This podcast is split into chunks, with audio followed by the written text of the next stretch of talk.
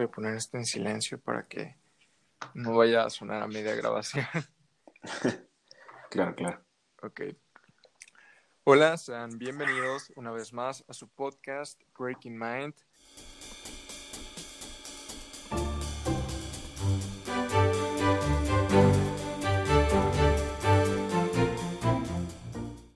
Hola Rafa, ¿cómo estás?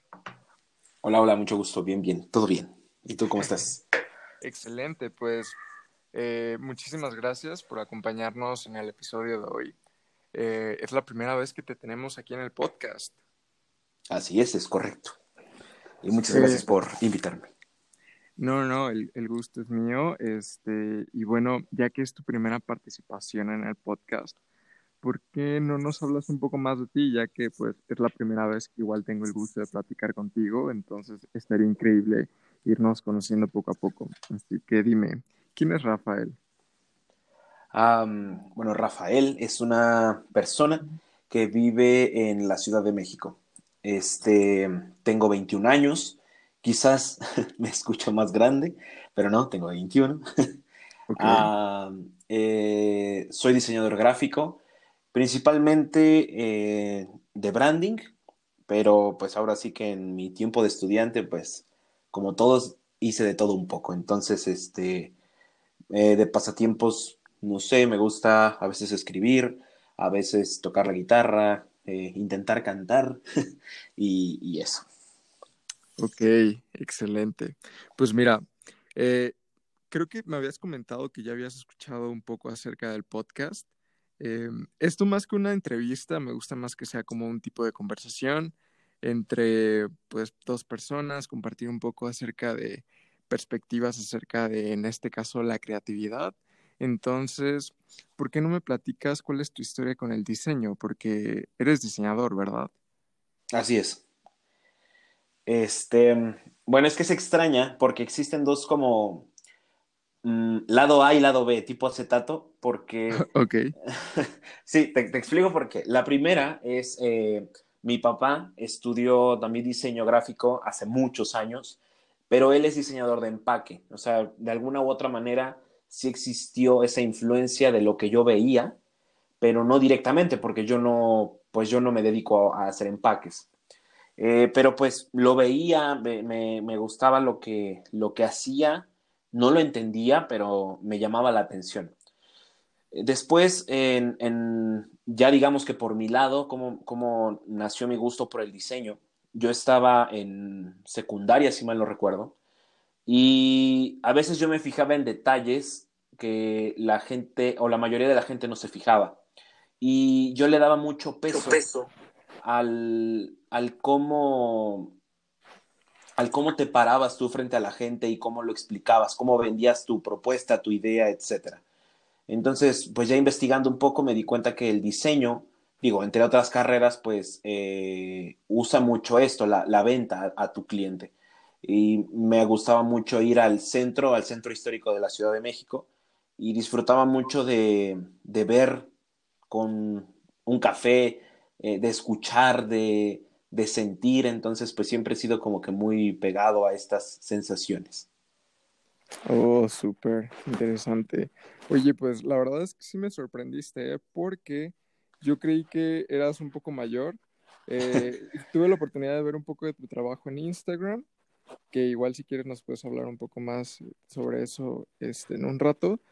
Pero, ¿cómo fue tu acercamiento? O sea, eh, bueno, en mi caso, por ejemplo, yo tuve la fortuna de que mi papá es arquitecto, entonces ya sabes, conforme vas creciendo, ellos de alguna u otra forma te comentan acerca de su trabajo, tú te relacionas de poco a poco con lo que se hace. ¿Cómo fue contigo? ¿Cuál fue tu caso? Mira, te voy a decir la verdad. En, en primaria, que era cuando ya hacían estas preguntas de, bueno, creo que desde el kinder, ¿no? Que te preguntan a qué se dedican tus, tus papás. Este, pues yo tenía bien claro a qué se dedica mi mamá, que es una agente de viajes, pero cuando me preguntaban a qué se dedicaba mi papá, la verdad no sabía. Entonces yo nada más decía así como, ah, pues trabaja en una empresa y ya, ¿no? Pero ya fue como pasando a secundaria, como te digo, que me enteré que era diseñador y dije, oh. Entonces, este, sí, exacto. Ya de ahí, eh, cuando, cuando paso al último año de secundaria, este, me doy cuenta que pues es momento de pasar a la preparatoria. Y tuve la fortuna de encontrar una escuela con una carrera técnica y la estudié, pero digo, pues la mayoría de las personas estudian las carreras técnicas como pues porque es un requisito, ¿no? Pero yo lo vi más como un puente, una prueba de saber y ver si yo era pues útil para eso. Entonces ahí fue cuando terminé la carrera técnica y desde que, te puedo decir así, desde que estuve en secundaria sé que me quiero dedicar a esto y ese fue como que mi acercamiento como tal, desde la carrera técnica ya en ciencia. Ok. Em, y, o sea, la verdad es que eh, e, es increíble cómo es que, o sea, con qué seguridad me puedes comentar todo esto.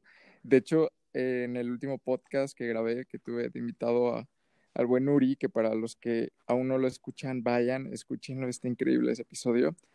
Hablamos un poco acerca del propósito eh, que podemos encontrar en nuestras vidas. ¿Cómo, ¿Cuál es tu propósito? ¿Tú, ¿Tú, ya definiste algo, algo por el estilo? Este, sí. Mira, primero te comento esto. Eh, digamos que yo estoy más pegado al lado realista de la vida que al lado romántico. Y, y me, me, causa a veces mucho conflicto cuando en estas, este, como pláticas motivacionales o así, te dicen, este, tú lucha por hacer lo que, lo que quieres, lo que sientes y cosas así, ¿no? Pero muy pocas veces se menciona en que tú conozcas para lo que eres capaz. Porque voy a poner un ejemplo. Yo hablo español, un poco de inglés y hasta ahí, ¿no? Pero ¿qué pasaría si yo te dijera, este, yo quiero ser el mejor, no sé, comediante de Rusia? No hablo ruso. Entonces ya de ahí la empiezo perdiendo, ¿no? Entonces, todas mis metas las estoy pintando a un futuro no tan a largo plazo porque no me gusta soñar, no me gusta, sí, soñar en el lado romántico, sino soñar en el lado realista. ¿Cuáles son mis habilidades y a qué puedo ser capaz? Y las habilidades que no las tengo, no sueño a largo plazo con decir, ay, no, pues yo voy a hacer esto y el otro, sino que primero las desarrollo y veo si es lo mío, veo si me gusta porque hay muchas personas a las que les pasa esto, ¿no? Que, por decir, escuchan a, un músico tocar la guitarra y dicen, ay, yo quiero aprender a tocar la guitarra. Bueno, pero te das cuenta que tocar la guitarra no es nada más pararte frente a las personas y tocar, ¿no?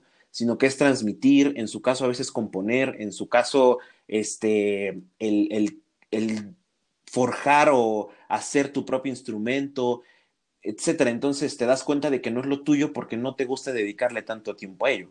Entonces, yo mis metas eh, las he pintado así, paso a paso, pero firme y sobre todo eh, siendo consciente de lo que soy capaz. Y lo que no soy capaz, aprendo a decir no. Eso, apréndanselo muy bien. También el, el, no es una respuesta válida para la vida.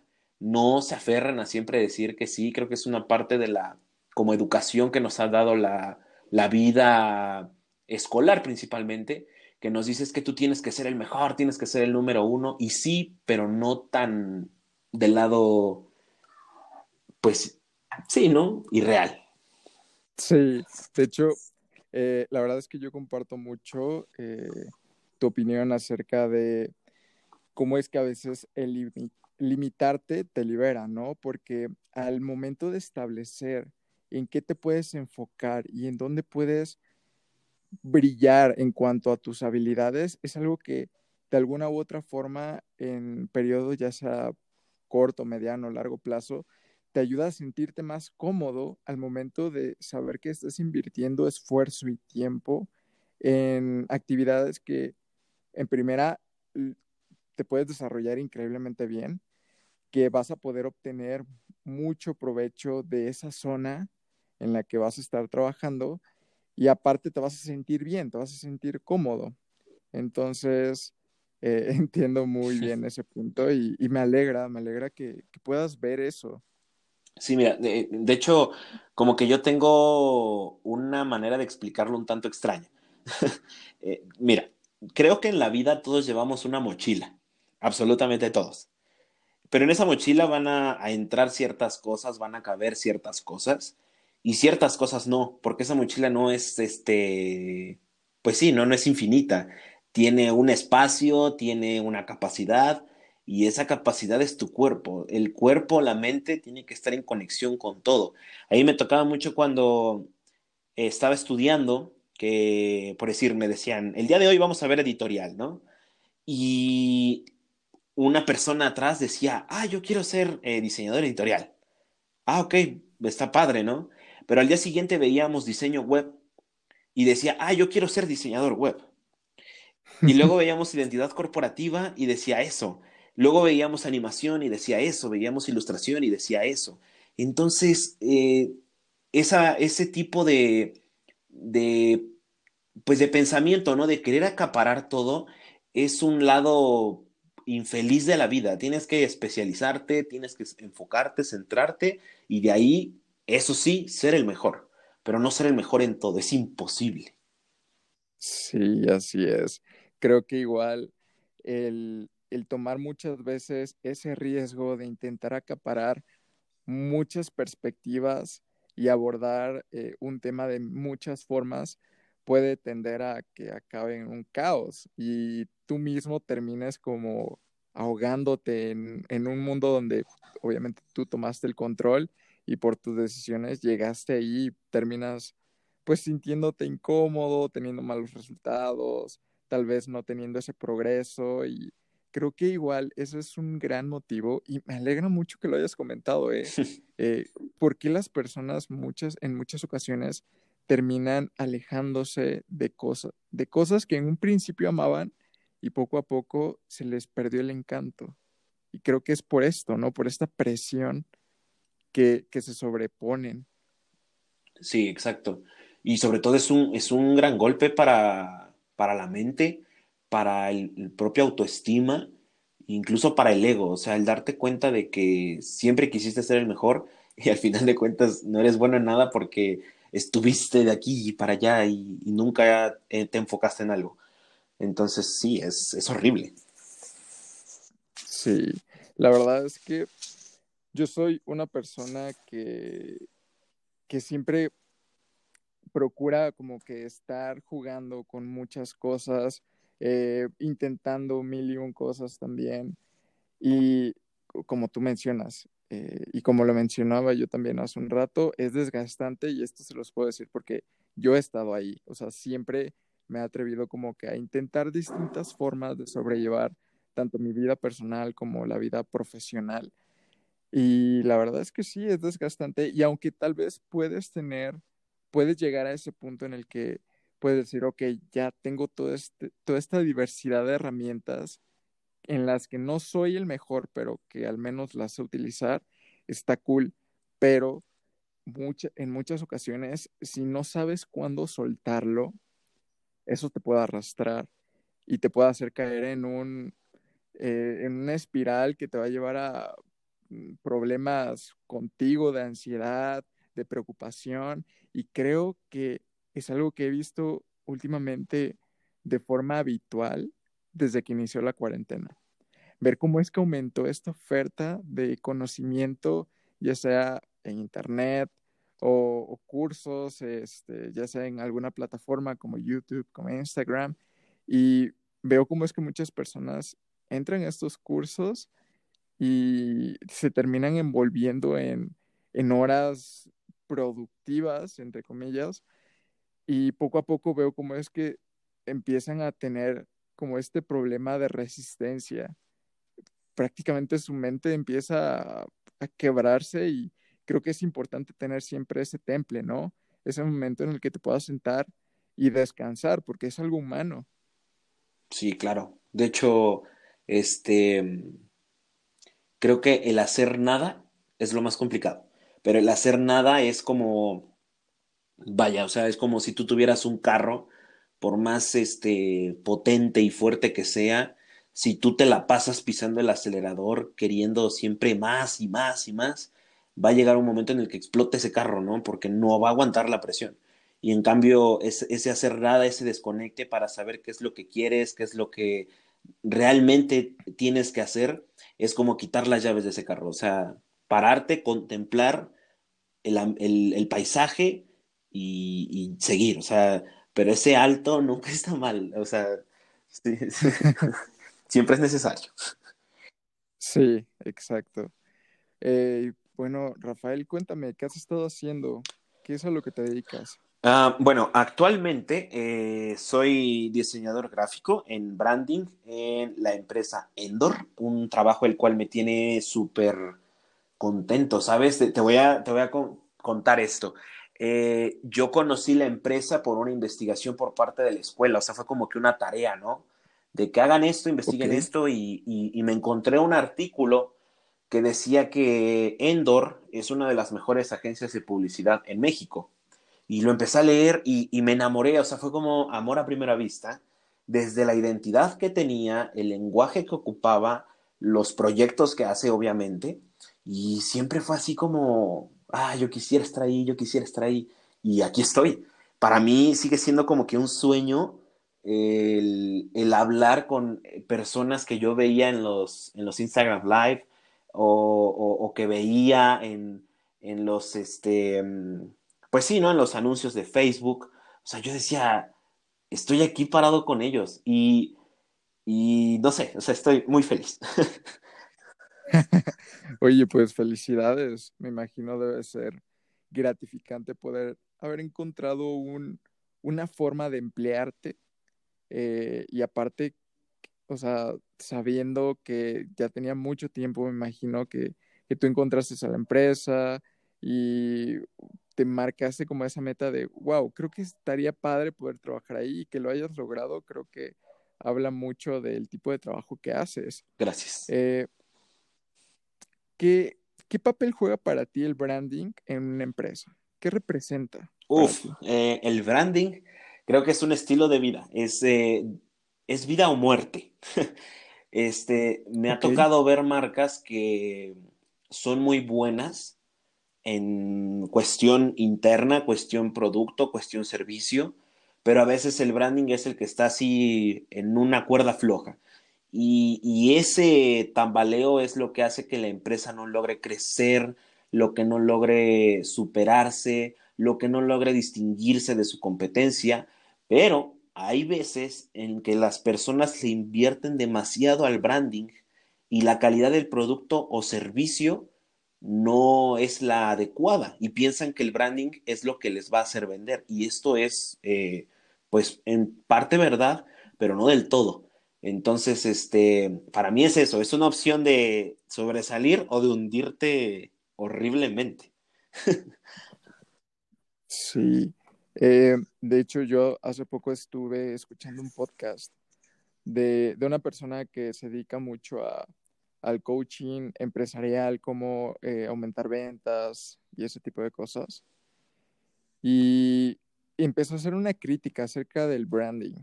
Empezó a comentar que el branding únicamente era humo para aumentar el precio de productos.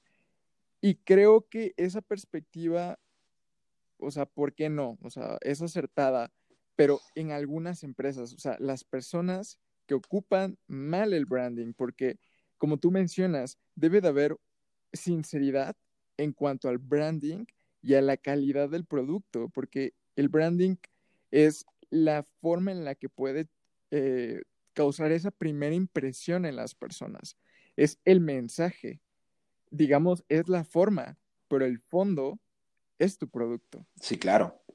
Eh, creo que el, el branding, eh, aquellas personas que no sepan qué es el branding, yo lo definiría como hacer una experiencia, no más. O sea, no se trata de que el branding es la marca, porque no, o sea, el branding es como el rostro de una persona, pero esa persona tiene actitudes, tiene valores, tiene defectos, entonces no, no se puede ser todo, sino que el branding es simplemente su cara, qué es lo que tú ves, con qué la reconoces y, todo.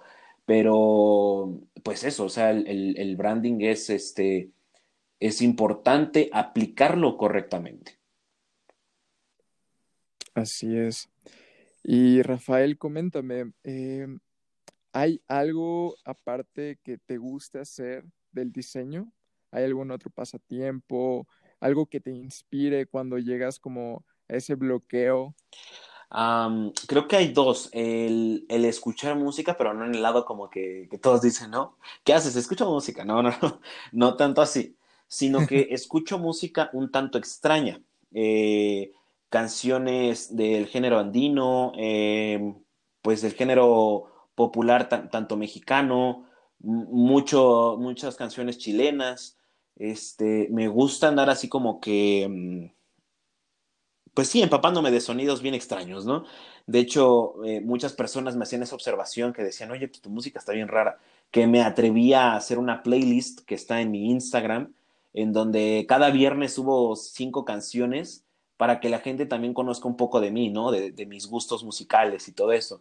Y hablando de música, el pasatiempo que había dejado y que retomé hace algunas semanas este, fue el tocar la guitarra. O sea, yo tocaba desde los 11, 12 años y lo dejé desde los, ay caray, 16. Entonces, desde los 16, ahorita tengo 21.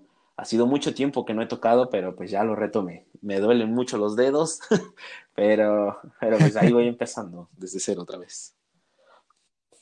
Wow, qué, qué agradable.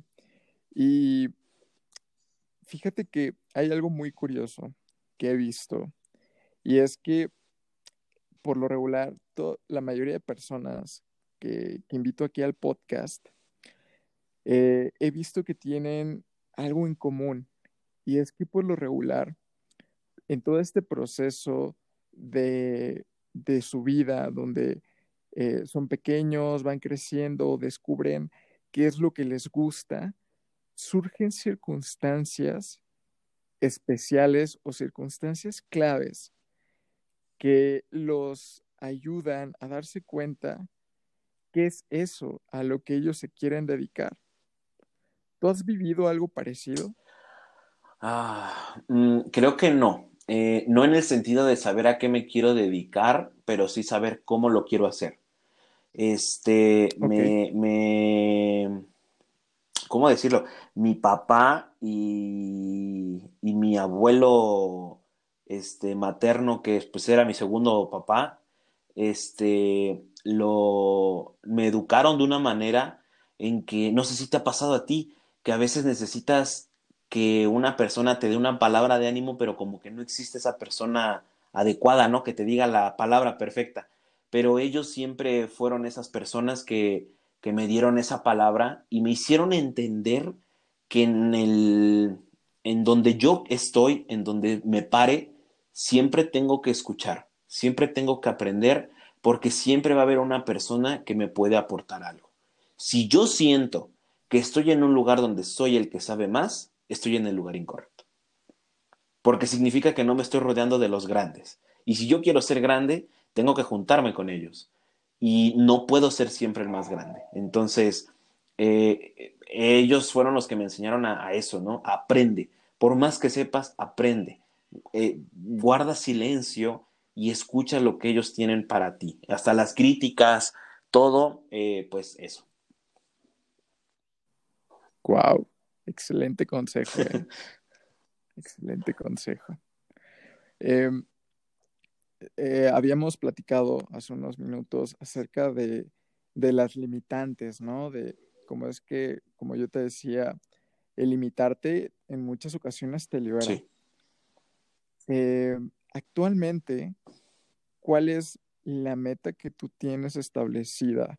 Ahorita me comentas que eh, lograste entrar y poder trabajar con una empresa a la que tú admirabas mucho y, y tenías muchas ganas de poder colaborar con ellos.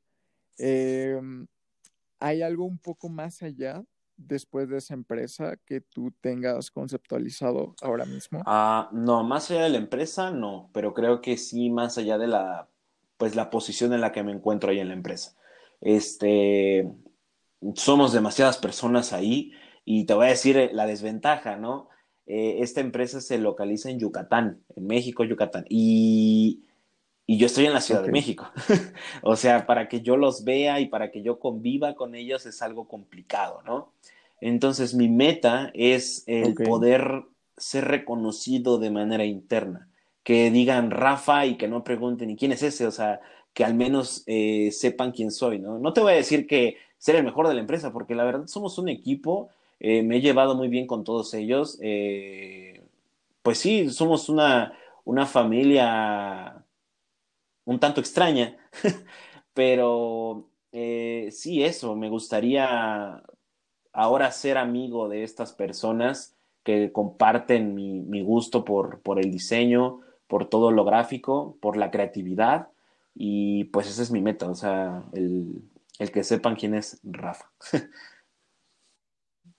wow, suena bien. Estoy seguro que lo vas a lograr, ¿eh? Porque eh, en serio me sorprendió mucho el hecho de, que hayas tenido esa apertura de participar en el podcast. Eh, la verdad, wow, o sea, parece como si lo hubieras hecho de siempre. ¿eh? Muchas gracias. De hecho, hay una historia que yo siempre comparto en los podcasts donde estoy yo solo y siempre les comento que si escuchas mi primer episodio, o sea, yo ni siquiera sabía cómo hablar, no sabía cómo expresarme, qué tipo de palabras utilizar, cómo desenvolverme y ha sido algo que ha constado de práctica y de este, errores y creo que poco a poco he, ido mejorando.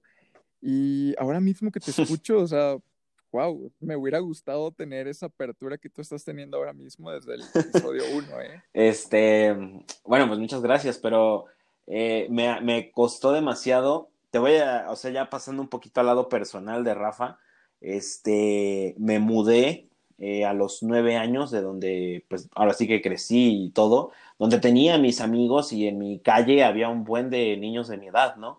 Y literalmente yo me apuraba a hacer mi tarea, salía a jugar con ellos canicas, este, a fútbol, etcétera, ¿no? Y en eso llega la noticia de que nos vamos a mudar y yo llego a donde vivo actualmente y, y me doy cuenta que en mi calle no hay niños, o sea, no hay nadie de mi edad. Yo tengo un hermano menor, pero pues cuando nosotros llegamos aquí él era muy pequeño, ¿no? O sea, yo no iba a jugar con él como jugaba con mis amigos. Y entro a la primaria aquí y me doy cuenta de que ya todos se conocen. Yo llego en quinto año, que son seis años, yo llego en quinto. Y pues yo llegué literalmente así como que sin saber qué onda. Mm, ya me estaba empezando a ser amigo de todos y de repente me enfermé horriblemente de no sé qué rayos me pasó pero sí, no, no te puedo decir qué me pasó, pero te, puedo decir que adelgacé demasiado, pero demasiado.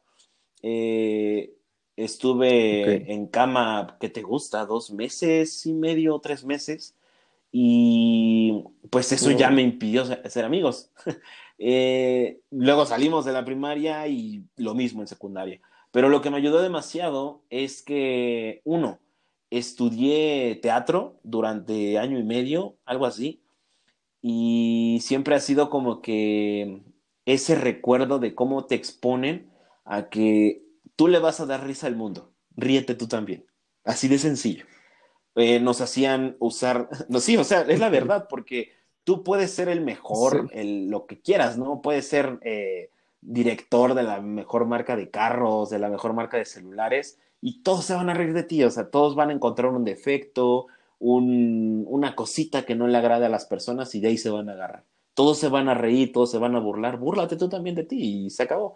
Me hacían ocupar a mí la ropa al revés, este, sí, en serio, actuar de personas de ciertas regiones con acento. Entonces era como que extraño, ¿no? Pero pues eso me ayudó a darme cuenta de que siempre voy a estar expuesto a que se rían. Entonces, pues sí, tú puedes hacer lo mismo. El, ser abierto, pues es solamente darte cuenta de que mientras tú expreses tal cual eres, el que se ría de ti alguien, pues simplemente no tiene que afectar nada, porque pues eres tú. Malo que fueras un personaje y se ríen de ti, pues ahí sí, ¿no? Exacto. Oye, Rafa, ¿y has llevado ese concepto a tus diseños? Este, sí, de hecho, más que a mis diseños, cuando toda esta situación del virus no había pasado, mm, daba muchas conferencias y cursos. Y entonces, este, a las personas que se sentaban ahí, a veces eh, mira, te voy a confesar algo. A mí, o sea, en lo personal, a mí, cuando una persona se para frente a mí y me explica cierto tema o algo así, yo no aplaudo si no me gusta. O sea, no sé si te ha tocado que incluso en las escuelas, ¿no? Que decían, denle un aplauso a su compañero y todos aplaudían. A mí no me gusta, porque uno lo siento como burla y dos, lo siento innecesario para ambos lados. Porque si la persona que está frente a ti se da cuenta de que, ah, o bueno, se lleva la fita de que son muchos aplausos, pues quizás el tema no esté lo suficientemente bueno o quizás este, pues no es un tema de interés, etcétera, ¿no? Y ya, lo va a mejorar y vas a hacer que otras personas más adelante tengan una mejor experiencia que tú. Pero entonces, cuando, cuando yo iba a estas conferencias, yo siempre hablo de, de, la parte humana, ¿no? No me gusta el... Nunca, nunca, nunca hablo de cuestiones económicas, no me gusta hablar de eso en mis conferencias. Siempre sale la pregunta de ¿cuánto gana diseñador? Y yo les digo, eh, pues depende, mucho o poquito, así de fácil.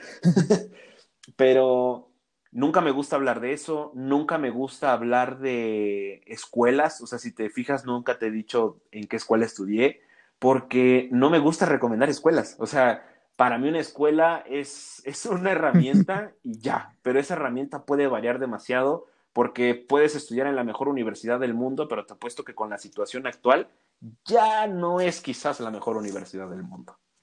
¿Sí me entiendes? O sea, el mundo gira, el mundo cambia, las circunstancias cambian, nunca nada está fijo. Pero lo que sí está fijo es el ser humano, sus actitudes, sus eh, sus aptitudes, sus defectos, todo eso, y eso es lo que tú eres. Entonces, en mis conferencias siempre trato, de hablarles de eso, ¿no? De que, oye, pues mira, eh, más allá de querer ser el mejor proyecto, mejor aprende a trabajar en equipo, que eso es algo que te va a ayudar de aquí en adelante. Porque siempre me ha tocado personas que me dicen, oye, es que tengo un proyecto en equipo, pero ya estoy considerando dejarlos todos atrás y seguir yo. Y yo le digo, bueno, este, pues te, digo nada más que en todos los trabajos que llegues a encontrar, va a haber un equipo. O sea, aunque quieras ser diseñador independiente y todo, hay un equipo.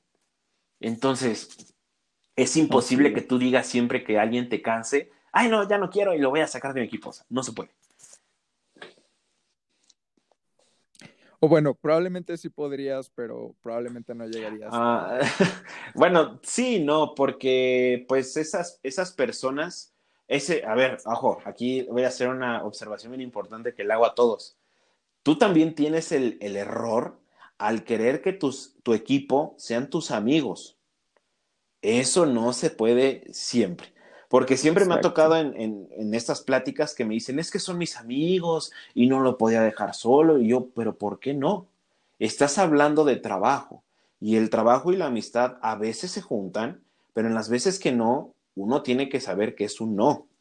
Y, hay personas que probablemente eh, fulano y fulano no se llevan bien, pero resulta que fulano es el mejor en investigación y el otro fulano es el mejor en cuestiones prácticas. Ah, pues si los juntas, ¿qué va a pasar?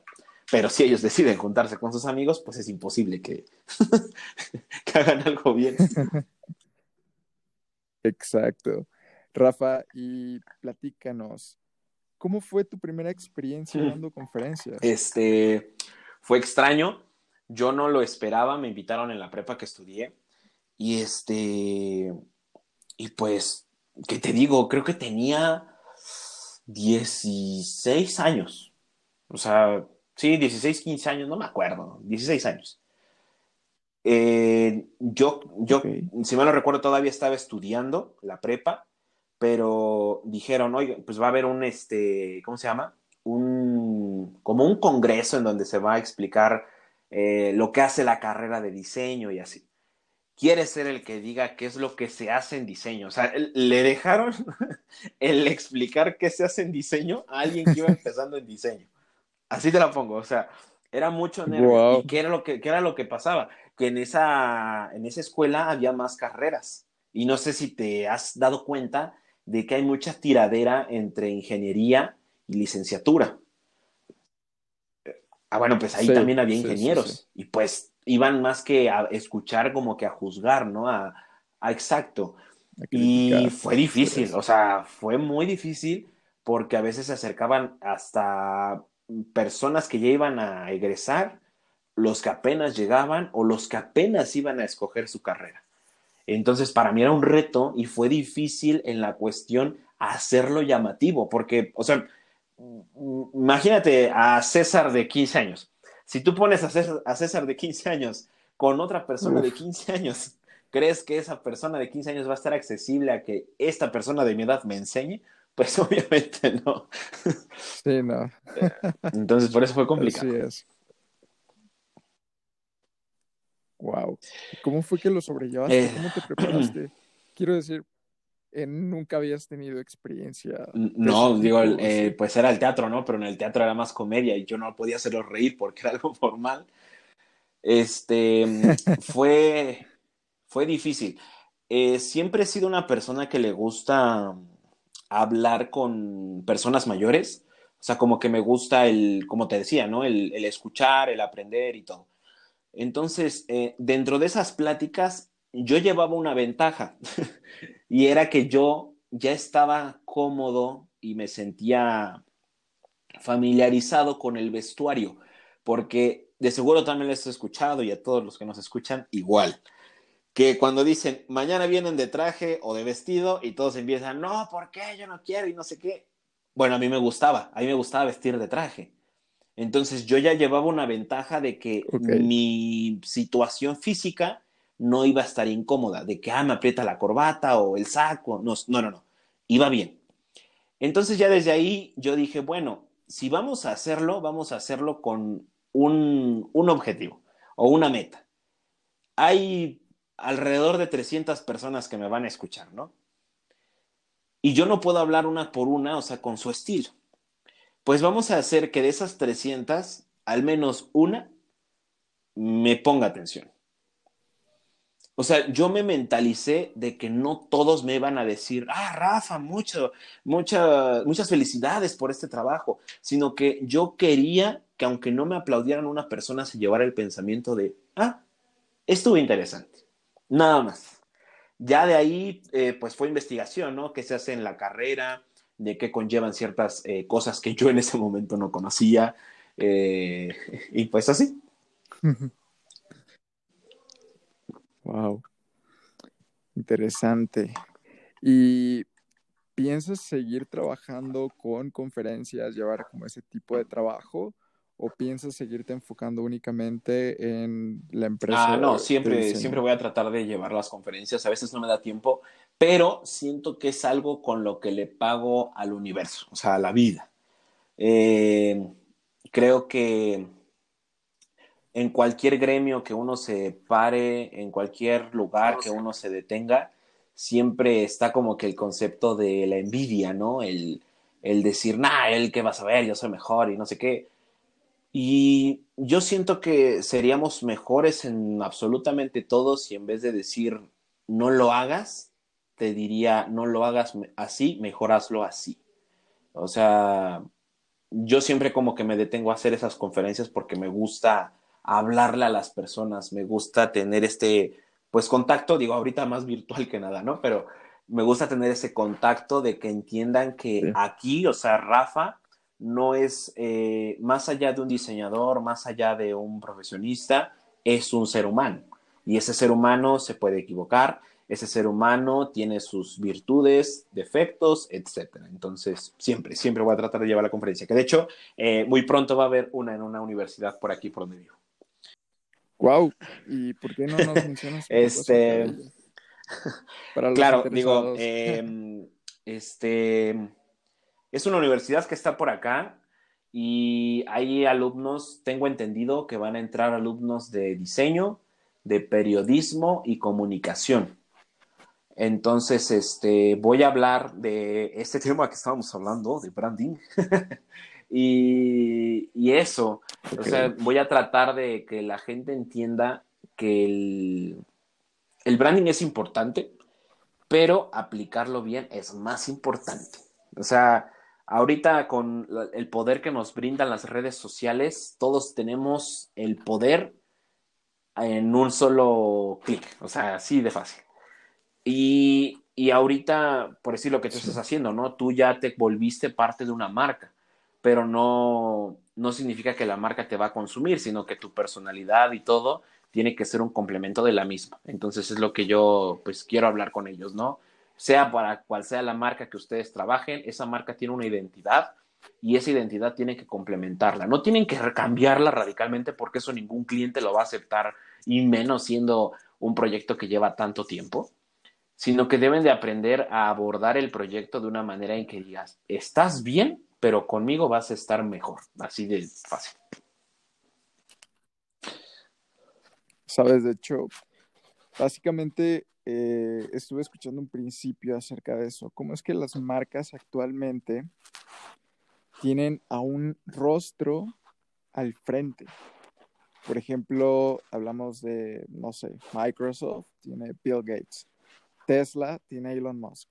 Y eso de alguna u otra forma te hace sentir más cómodo al momento de, tener interacción con estas empresas por ejemplo, si yo llego y te digo, oye, ¿en dónde te gustaría invertir más? ¿En Walmart, que no sabes quién está al frente de la empresa? ¿O en Tesla? Y obviamente muchísimas personas, quitando de lado de que pues Elon Musk ya se volvió el hombre más rico del mundo, obviamente te causa mayor seguridad y mayor confianza invertir en una empresa donde hay un rostro, ¿no? Y bueno, ya que estamos hablando un poco acerca de branding, fíjate que desde hace un tiempo quería platicar sobre este tema con algún diseñador que estuviera presente en redes sociales. Y es que últimamente he visto muchos perfiles de diseñadores eh, que se enfocan al, al, branding empresarial y todo este tipo de cosas. Y noto que muchos tienen perfiles demasiado similares. Y me he llegado a abrumar demasiado en el sentido de que se me hace eh, lo mismo, pero con un skin diferente. Y es, y, o sea, me hace pensar así como que, dude, ¿cómo quieres que confíe en tus habilidades de diseñador si no me estás proponiendo algo nuevo? O sea, literalmente veo como un copy-paste con diferentes paletas de colores y diferentes tipografías. Y eso, no sé, ya me llegó hasta en cierto punto hostigar. ¿A ti no te ha pasado? Demasiado. Pero mira, em, a ver, yo, yo tengo como que una opinión bastante, pues yo diría que bastante interesante sobre esto y te la voy a decir para que me digas qué te parece. Eh, no sé si conozcas al youtuber Wherever Tomorrow. Ok, perfecto. Mira, cuando él empezó, y lo ha dicho en muchas, eh, porque digo, soy muy fan de su trabajo y te explico por qué. Cuando él empezó a hacer estos como eh, lives que hace en Facebook y etcétera, él hablaba mucho de que él fue el número uno en vistas y en YouTube México durante casi seis años o más pero que llegó a un punto en el que todos estos challenges de aventarte agua, bueno, hielos en la espalda y cosas así, ¿no? Cuando llegó todo eso a consumir el, pues el mercado de YouTube, él dijo, pues es que ya se hizo todo lo mismo, ¿no? Porque tú buscas, por decir ahorita, puedes eh, teclear cualquier palabra, un unboxing o lo que sea, y te van a aparecer del mismo producto 20 iguales, o sea, 20 cosas con las mismas características que te va a decir, eh, si analizar un celular, todos te van a decir que cuánto pesa, que la cámara, que el sistema, todo va a ser igual. Nada va a cambiar, si acaso la manera en que se expresan las personas, ¿no? Pero de ahí en fuera nada va a cambiar. y lo extraño es que en el diseño aplica exactamente lo mismo. Siento que en la responsabilidad del diseñador hay algo muy grande porque yo como diseñador me, estoy como que no preocupando, sino ocupando de hacer que la gente entienda y vea el valor que tiene mi profesión en el mercado. Porque mi profesión no, es, no se trata de hacer que las cosas se vean bonitas, no. Pero el que ellos hagan esto que tú mencionas de como una eh, pues sí, ¿no? Una misma línea gráfica y que nada más le van cambiando a veces ciertas cositas, y eso a veces porque me han tocado eh, situaciones en que son prácticamente lo mismo. este, se van más por el lado de, es que esto es lo que funciona y tengo que ganar seguidores. Tengo que hacer que tenga más likes mi, mi publicación. Y te voy a decir algo, yo eh, me gusta, obviamente, me gusta ver mi número de seguidores y decir, oh, ya voy a llegar a esto, pero no es mi meta. Para mí mi meta es ver, meterme en mis publicaciones donde a veces doy como pequeños conceptos o así y ver que una persona lo, lo guardó. Para mí eso es lo más gratificante. El decir, quizás es un estudiante, o sea, digo, me malviajo, ¿no? Pero digo, quizás es un estudiante que sigue en la carrera y que lo guardó por si en algún momento se lo pregunta. Así te lo pongo para que ya no ocupe las palabras bonito, este, padre, eh, o sea, todas estas palabras que usualmente se ocupan para definir un proyecto de diseño. Y, a mí no me gusta que me meto a Instagram y que la mayoría de los diseñadores ocupen esto, esta gráfica porque es lo que más vende. Obviamente es lo que más vende, pero pues siento que cada uno de manera voluntaria se está metiendo un costal en donde estamos todos. o sea, entonces, a mí no me agrada mucho, digo, eh, quizás el contenido, eh, el mío comparado con algún otro diseñador, es muchísimo más llamativo gráficamente el del otro, pero el mío trato de hacerlo como una, un pequeño Pepe Grillo que te dice, oye, mira, recuerda que esto es lo correcto de, de mencionar, de decir cuando una, pregunta te cuando una persona te pregunta qué eres y no decir, ah, pues soy diseñador gráfico y qué haces, pues eh, dibujo. No, o sea. ok, ¿sabes? Y, o sea, para los diseñadores gráficos que nos estén escuchando, eh, o sea, cualquier camino es válido. Quiero decir, el hecho de que lo hagan y que haya mucho de ese mismo contenido no quiere decir que esté mal, al contrario, pues si lo están haciendo muchos, quiere decir que funciona. Pero creo que aquí ya entra mucho la decisión de cada uno respecto a su trabajo y a las métricas que utiliza, ¿no? Porque, por ejemplo, tú me comentas, eh, mi objetivo o, o, lo que a mí me, me llena de gratificación es el hecho de que alguien guarde mi trabajo un estudiante, alguien que esté intentando entrar o entender el, diseño, que lo guarde y que lo utilice y que de alguna u otra forma mi información pues llegue realmente a crear un, un impacto en esas personas, ¿no? Y eso realmente me hace sentir muy identificado porque, por ejemplo, en el caso de mi podcast, yo me, o sea, para mí la ganancia más grande de, de hacer estos episodios es recibir los mensajes de las personas que me digan, oye, este clip, no manches, estuvo increíble, cambiaste la forma en la que yo pensaba acerca de este tema, o estaba confundido, tal vez me sentía algo extraño en las demás semanas y esto me ayudó. Eso para mí vale muchísimo más que likes. Entonces, creo que es aquí donde ya cada uno le da el valor a su trabajo, ¿no? Porque para algunos puede valer likes, para, para otros puede valer, no sé, el trabajar con alguna marca, el patrocinio, para otros puede ser eso, el, poder eh, expresar un mensaje y que llegue a una comunidad y se expanda. Eh, de hecho, hace poco igual leí un libro donde hablaban acerca de, de las métricas, o sea, marcarte métricas que estén en tu control para que tú te puedas sentir bien con tu trabajo y no métricas que estén fuera de tu control, porque entonces eh, es aquí donde ya entra como esa angustia y, y es el lado tóxico de, de, cuando tú estás desarrollando un proyecto y el proyecto te consume a ti. De hecho, este, bueno, eh, a mi mamá es como que a la que tengo más cercana para preguntarle, porque digo, mi, papá trabaja, ¿no? Entonces, pues es, es, el horario laboral, ¿no? No lo veo, sí, no lo veo pues hasta la tarde. Pero en, la, en las mañanas es donde principalmente yo eh, organizo como que las publicaciones que va a haber en, en, el día en mi Instagram, ¿no? Y luego, pues así nada más por la plática, le llevo a mostrar eso a mi mamá y no sé, como que siento que esa pregunta siempre me ha ayudado mucho, porque le digo, mira, hice esto y no sé qué. Y yo bien emocionado, ¿no? Pero lo que ella me pregunta es, ¿por qué lo hiciste?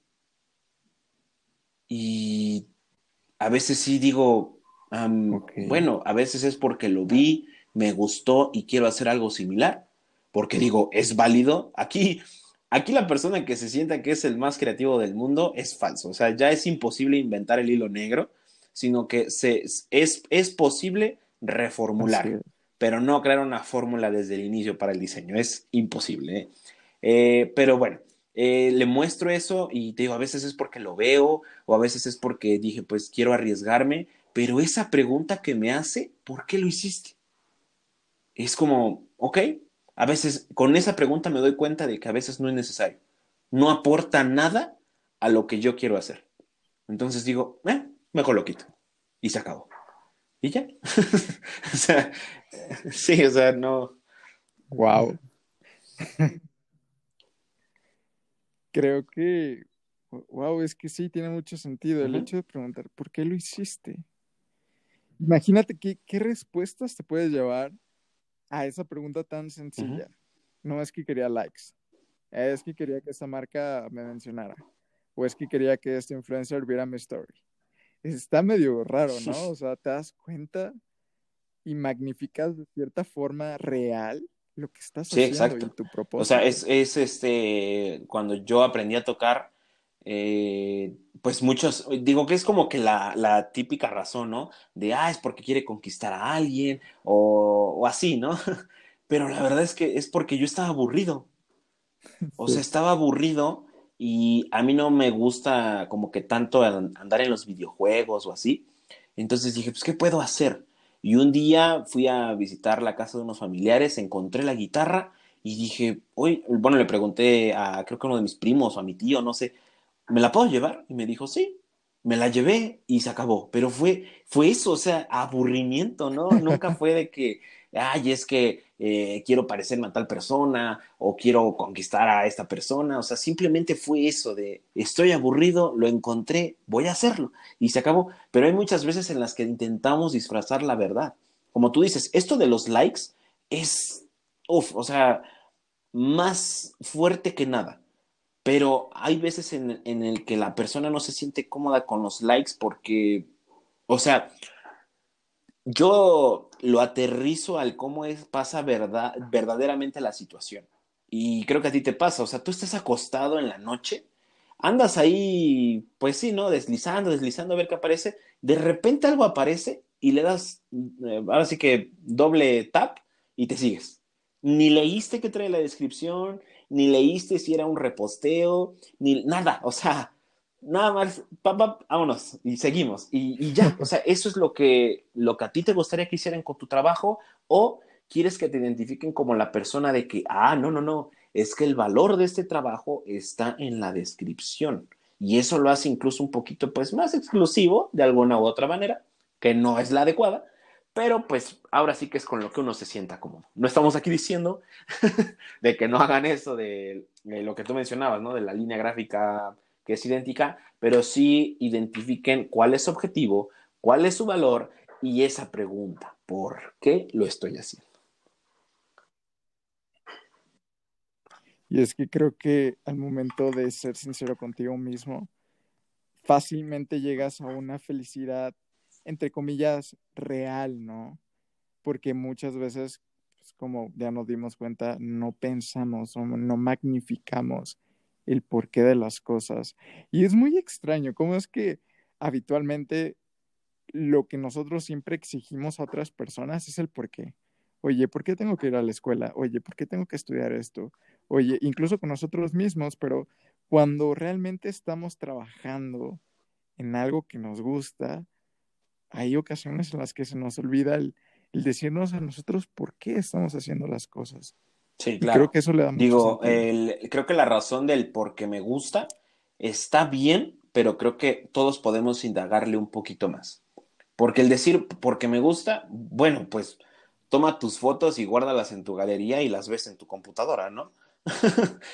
pero, a ver, si yo me tomo la molestia de tomar una fotografía, hacer una descripción y así que, que me ayude el algoritmo a, que sobresalga mi publicación es por una razón. ¿Por qué? No es porque te gusta.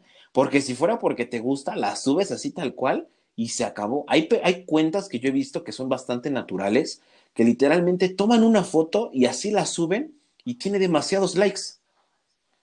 O sea, no hay, no hay como que una magia o ahí, porque a esas personas yo sí me la creo de que es porque me gusta porque no hay ni filtros, no hay ni descripción, no hay ni ubicación, no hay nada. O sea, se ve que su Instagram sí era personal y se hizo famoso por azares del destino, pero no porque sí se esté fijando de que, ay, ocupo tales hashtags, eh, mi ubicación y esto y el otro, porque eso ya no es porque te gusta, es por algo. Así es.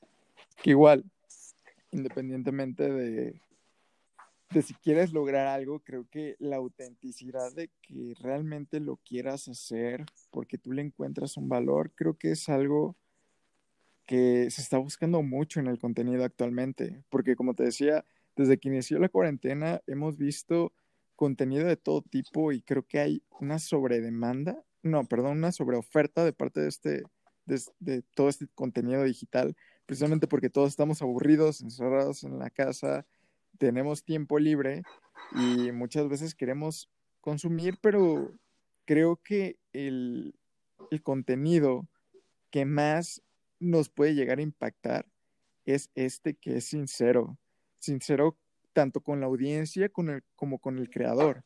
O sea, el creador sabe por qué lo está haciendo y ese mensaje lo transmite a su audiencia por medio de su sí, claro. contenido. De hecho, pues es, es como que varias personas me han dicho eso cuando subo historias después de un largo tiempo de no subir.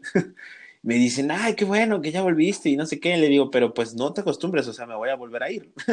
Porque no, no es mi, ¿cómo decirlo? Como que no es mi comodidad el estar grabando, el estar fotografiando todo. O sea, es simplemente de que a veces, eso sí, me gusta y se acabó. Por eso lo grabo y hago caras súper extrañas o me veo raro y no me importa el editarlo. Si acaso pues, los filtros que ya tengo guardados, que pues ya lo deslizo y ahí está, ¿no? Pero no me importa tanto como que tener un, guion o algo así, el decir, ay, lo voy a decir así, voy a salir de acá y no, o sea, lo digo, se acabó, lo publico y tan tan, o sea, ya no hay más. ok, ok.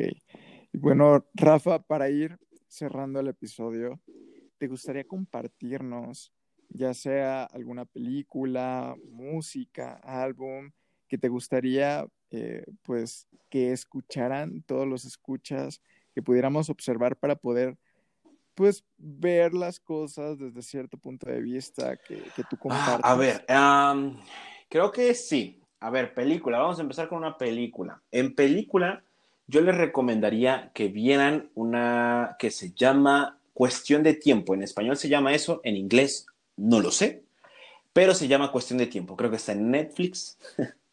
eh, Ah, mira, ah, qué, qué carrada. pensé que sí la. Es, que luego sí la cambian bien drástico, entonces pensé que era otra cosa.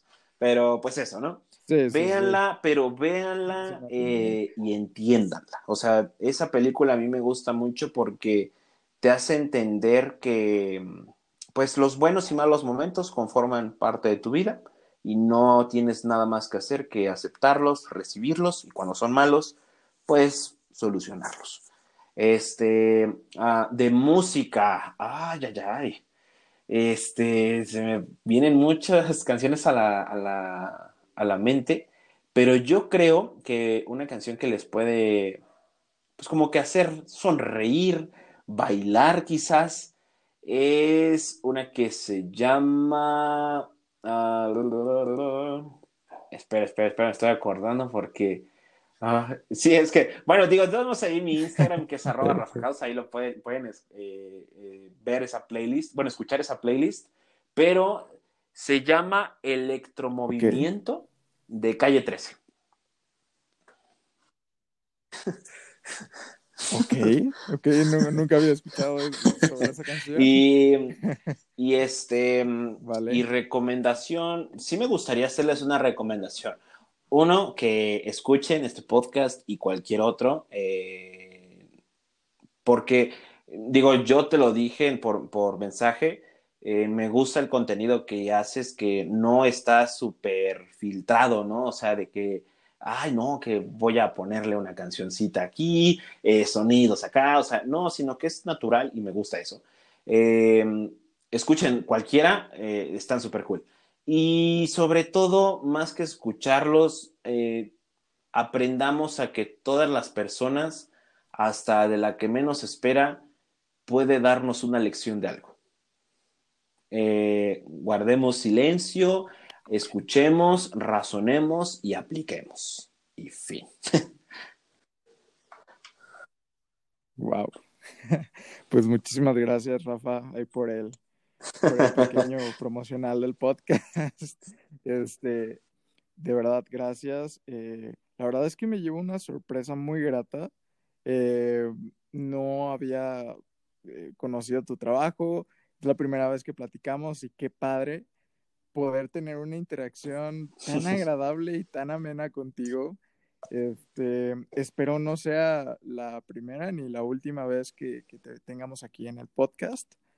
Em, no sé, ¿te gustaría comentar? Este, pues no, gracias a ti por, por darme el espacio y yo encantado de que eh, sean más veces. Me, me, gustó, yo también me sentí cómodo. Eh, ahora sí que tienes mi like. y, este, pues nada, eso. Em, síganme en mi cuenta de Instagram, que pues es en lo que más estoy presente, entre comillas. A veces me ausento, pero pues ahí sigo. Em, eso, arroba Rafa House. Eh, espero, siempre termino mis conferencias con esto. Espero verlos algún día allá afuera y que ustedes sean ahora quien me diga algo interesante. Excelente, gran frase. Y pues ya. vale, pues entonces eso sería todo. Eh, espero les haya gustado este episodio. Nos vemos la próxima semana. Bye. Y bueno, ya. Está súper cool, ¿eh? Me, ¿Qué te me... Sí,